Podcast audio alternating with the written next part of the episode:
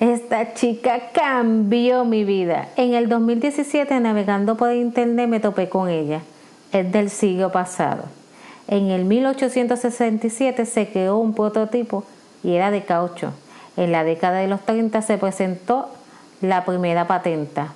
Para el 1967 se dejó de fabricar por los altos costos y el tabú de la época. Pero esta chica no se dio por vencida y reaparece en el 1987.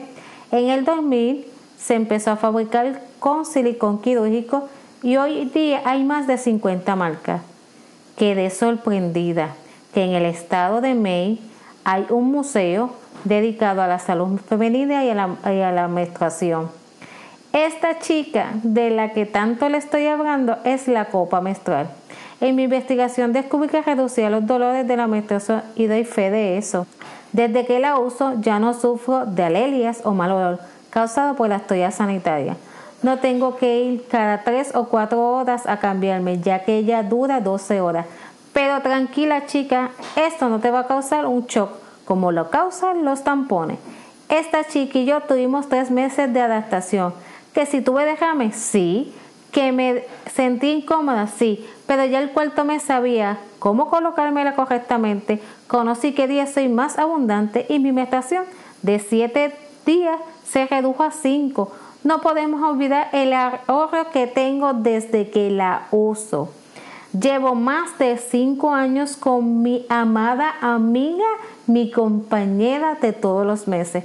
Te invito a que la pruebes y me cuentes de tu experiencia. Y recuerda, estás cuidando el medio ambiente.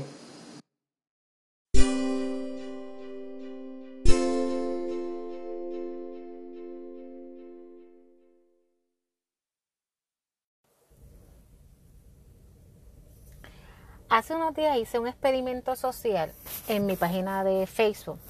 Coloqué una foto de Ivy Queen. Para los que no conocen Ivy Queen, Ivy Queen es una puertorriqueña eh, cantante de, rap o reggaetón.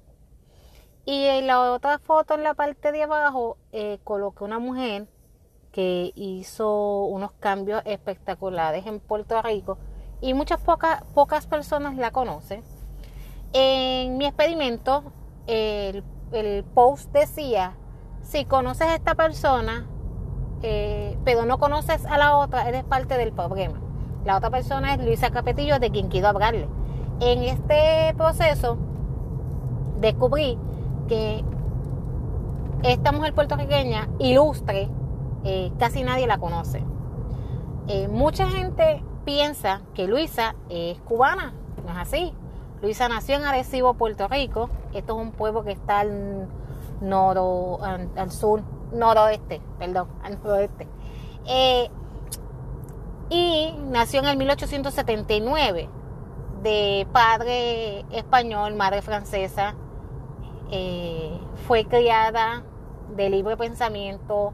Esto ayudó que ella forjara el carácter y fuera lo que ella fue en su vida. Eh, Luisa aprendió en su casa a leer francés y español gracias a su mamá. Y sus padres eh, tenían una filosofía y una y una ideologías políticas iguales. Y de eso Luisa aprendió. Eh, Luisa, a pesar que tenía 19 años, ya se había convertido en madre, pero madre soltera, porque en aquella época, si tú no eras legalmente casado, eh, eras madre soltera.